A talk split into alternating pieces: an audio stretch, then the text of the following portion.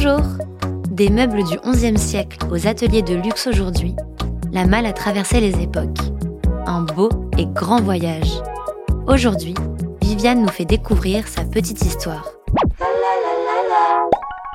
Le mot malle date du XIe siècle et vient de mala, qui signifie besace en vieux français. À l'époque, la malle était le premier meuble à voir le jour et faisait office de table, de chaise, etc.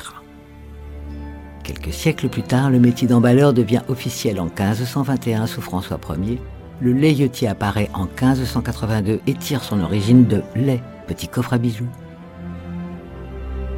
Au XVIIe siècle, avec les voyages vers les nouvelles colonies, les malles deviennent plus légères et adaptées aux déplacements. Elles avaient alors des formes simples, une construction assez robuste sans foriture ni moulure, mais avec des renforts métalliques dans les angles et les parties délicates. En 1792, Martin Goyard fonde la même du même nom, qui est la plus ancienne maison de maltier parisien.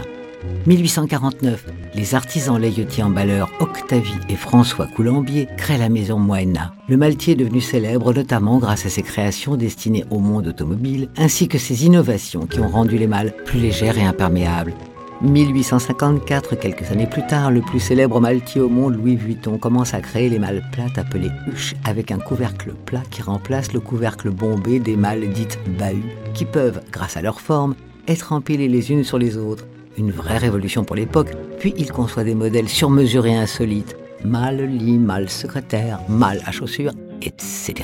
À partir des années 30, les malles sont boudées, trop chères, trop lourdes et surtout encombrantes. On leur préfère les valises plus légères et adaptées au vol en avion. Depuis près d'une vingtaine d'années, des Maltiers refont vivre leur savoir-faire en misant sur le très haut de gamme. De Franck Thioni dans le Limousin à Louis Vuitton où Nicolas Guéquet réinterprète la petite malle en mini sac à main, tous font en sorte que la malle aille bien.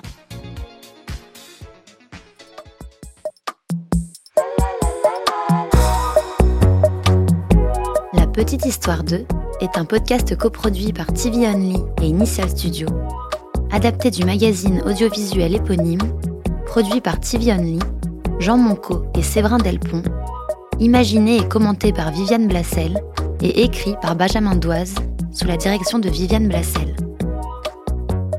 Production éditoriale, Sarah Koskiewicz et Louise Nguyen, assistée de Sidonie Cotier. Montage et musique, Johanna Lalonde avec les voix de Viviane Blassel et Louise Nguyen.